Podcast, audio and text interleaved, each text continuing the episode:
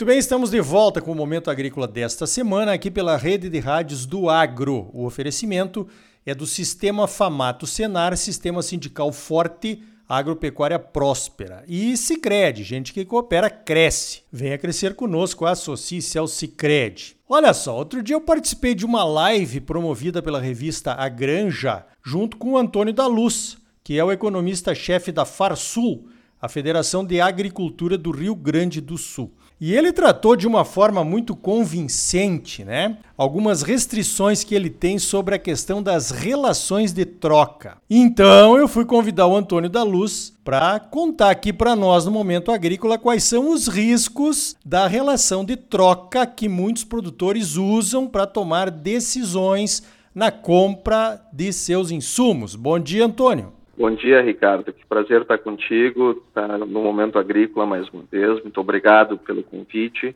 Também quero saudar de maneira muito especial o pessoal da FAMATO, do Senar, do Cicred, os patrocinadores aí do Momento Agrícola e, claro, cada um dos nossos ouvintes que nos abrilhantam com seu prestígio. Essa questão da relação de troca, aquele dia tu gostou da polêmica, pois então vamos trazer essa polêmica para o para o momento agrícola. E por que, que é polêmica? Né? Não é porque é uma questão duvidosa, é polêmico porque tudo que mexe com o nosso modelo mental, ele termina sendo polêmico, ele termina nos trazendo um certo desconforto quando é a primeira vez que a gente pensa sobre, sobre o assunto. Eu, antes de falar da enrolação de troca, né, que é o que eu quero falar hoje, não é da relação de troca, eu quero falar da enrolação de troca, eu primeiro quero dizer como é que isso tudo surge. Né? A maior parte dos produtores Infelizmente, eles não têm sequer um levantamento do seu custo de produção. Isso é uma realidade brasileira e eu estou me referindo à maioria dos produtores.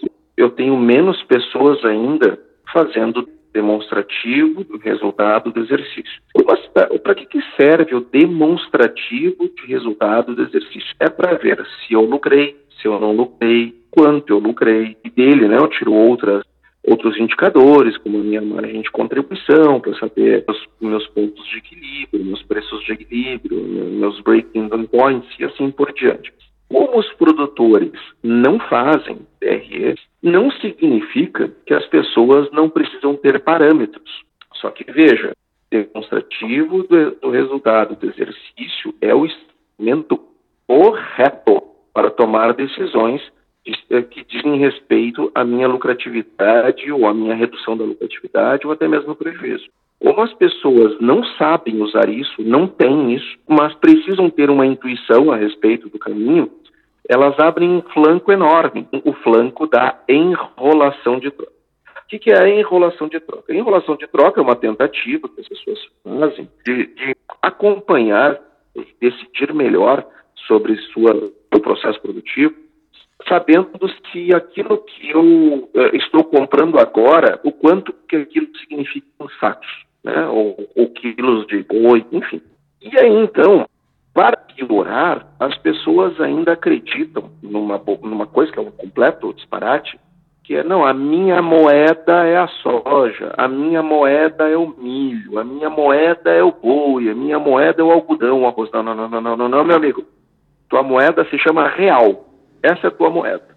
Toda vez que tu indexar as tuas compras ao teu grão, à tua produção, e tu acreditar que a tua moeda é aquilo que tu produz, tu está necessariamente abrindo a guarda para participar da enrolação de troca, que é o próximo passo. O primeiro passo para te cair na enrolação de troca é tu acreditar que a tua moeda é aquilo que tu produz. Não, aquilo que tu produz não é nada mais, nada nadinha mais do que um meio de se obter o resultado financeiro. Se você produz soja, arroz, boi, isso é tudo de menos. Não interessa o que produz. Todo mundo produz em busca de um resultado financeiro.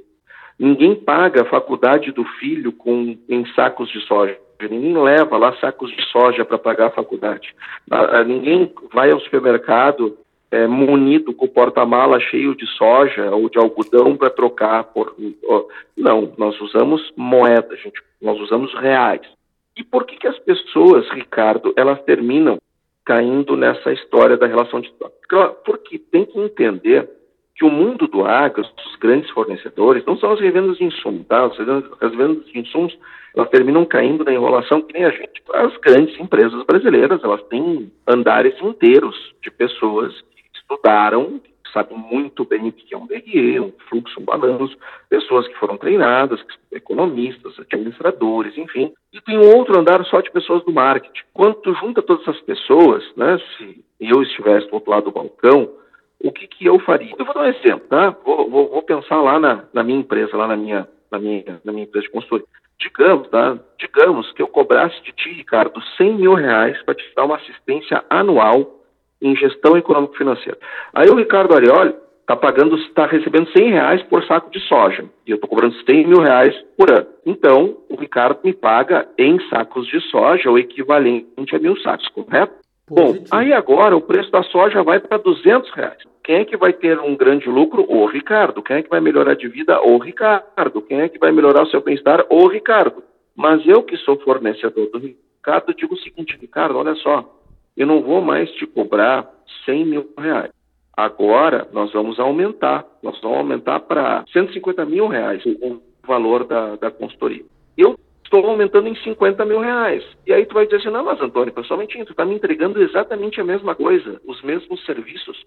Por que, que tu vai aumentar o valor da tua consultoria se tu está me entregando a mesma coisa? Eu vou dizer assim, negativo, Ricardo. Eu não estou aumentando aqui o valor da minha consultoria, não, senhor. Eu estou diminuindo o valor da minha consultoria. Porque antes tu precisava de, tu precisava de mil sacos. Agora, com 750 sacos, tu paga a minha consultoria. Então, o que, que acontece? Em, em, valores, em reais, tu me pagava 100 mil, agora tu está me pagando 150. Mas em sacos de soja, tu me pagava mil e agora tu está pagando 750 sacos. Ou seja, em número de sacos, baixou o teu custo e não aumentou. É, positivo. 50 mil reais que iam parar na tua conta, no teu lucro, no teu ganho, tu passou para mim.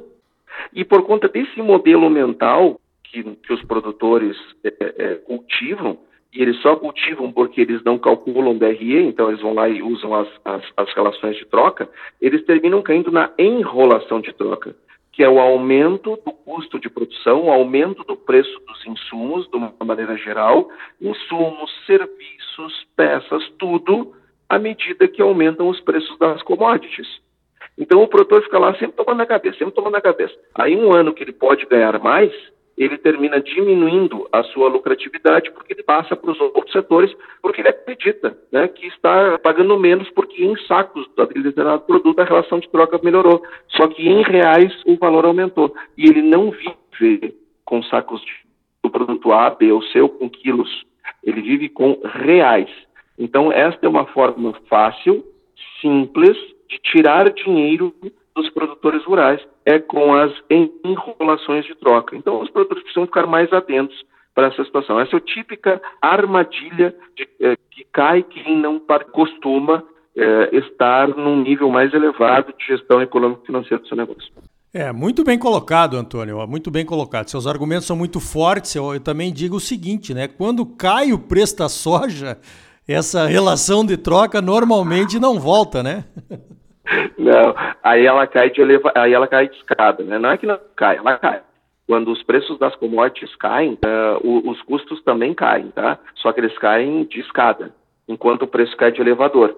Agora, quando sobe o preço, aí sobe de elevador. E para não dizerem que eu estou aqui sendo, estou sendo simplesmente opinativo, eu me dediquei a, a estudar isso. E a primeira coisa que eu me dei conta é que o preço dos insumos de 2010 a 2019, que foi o trecho que eu estava analisando, ele cresceu a uma média de 3,59%. E o preço dos produtos, em média, cresceu 3,41%, ou seja, os insumos em, nesse trecho, quase 10 anos, aliás, 10 períodos, a taxa de crescimento foi maior do que o preço dos produtos. Ou seja, os produtores estão reduzindo renda. Sim.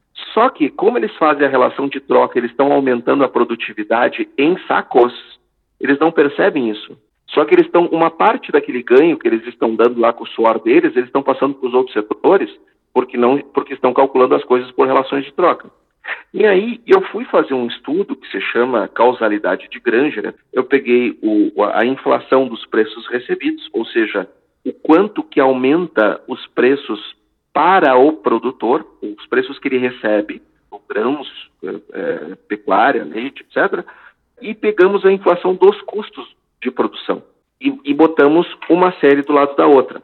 E aí nós queríamos saber o seguinte: se há causalidade entre as séries, ou seja, se uma série causa a outra, ou se ambas se é, causam mutuamente, ou se não há causalidade nenhuma entre elas. Então, o que, que era a hipótese né, razoável de se esperar?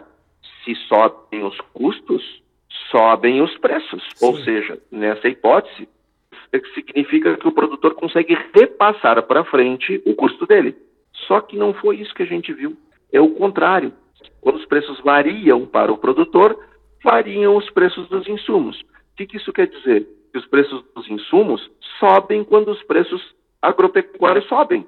E sobem só porque subiu, não é porque ficou uma mina é, debaixo da água, está difícil tirar um determinado produto um, determinado país, né, porque o sal tal produto subiu. Não, não, não é nada disso. É simplesmente porque subiu o preço da soja, subiu o preço do gado, subiu o preço do arroz, do milho, do trigo. Então eu posso aumentar os preços dos insumos porque os produtores vão acompanhar esse aumento. E por que, que eles acompanham os aumentos? Qual é o argumento que eu vou usar para eles? A enrolação de troca. Eu vou lá, tiro ele do real, trago ele para o número de sacos, mostro que em sacos ele está pagando menos, menos mesmo que em valores em reais ele esteja pagando mais, ele aceita, fica tudo certo. Se ele fizer um DRI, ele vai ver, ele vai ver claramente o que está acontecendo com o negócio dele, mas como ele não faz, ele cai na enrolação de troca. E isso que, que nós queremos chamar a atenção, isso é dado de pesquisa, não é simplesmente uma opinião, nós estamos falando de algo que os produtores, que faturam mais de um trilhão de reais, precisam começar a, a, a atentar para essas, coisas.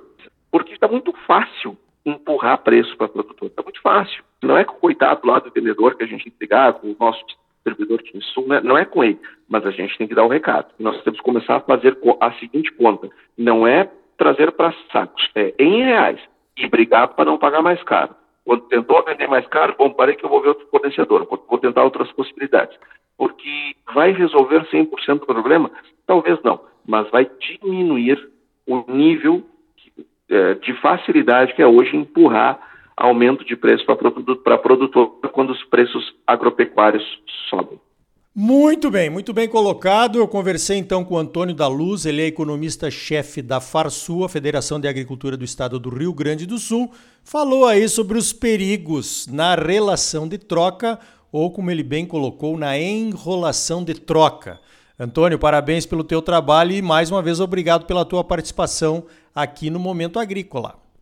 Muitíssimo obrigado, Ricardo, pela oportunidade, pelo convite e pelo prazer que é para mim sempre estar contigo, conversar contigo, conversar no momento agrícola para essa tua grande audiência e trazer uma reflexão para os nossos produtores. Relação de troca é aquilo que a gente faz em mercado futuro, travando em bolsa. Aquilo é relação de troca.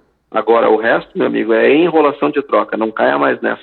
O agro está muito grande e muito forte e o nosso país depende muito do agro para que nós não, não viemos a subir a escada da gestão. Precisamos subir mais e este é um passo interessante. Um abraço a todos. Então tá aí. E aí, você está subindo a escada da gestão aí na sua propriedade? Essa questão da relação de troca é a clara sensação que temos de que os preços agrícolas são definidos de acordo com o que as empresas acham que os produtores conseguem pagar, e não pelo custo de produção do insumo ou da máquina, mais uma margem de lucro. Então presta atenção, né? No próximo bloco, a nova onda da comunicação do agro com José Luiz Tejon. Sistema Famato Senar. Mobilização total para garantir um agro cada vez mais forte em Mato Grosso. É bom para os produtores, mas é muito melhor para o nosso estado e para a nossa população. E gente que coopera cresce, venha crescer conosco. Associe-se ao Cicred. Mas agora não saia daí, voltamos em seguida com mais momento agrícola para você. Música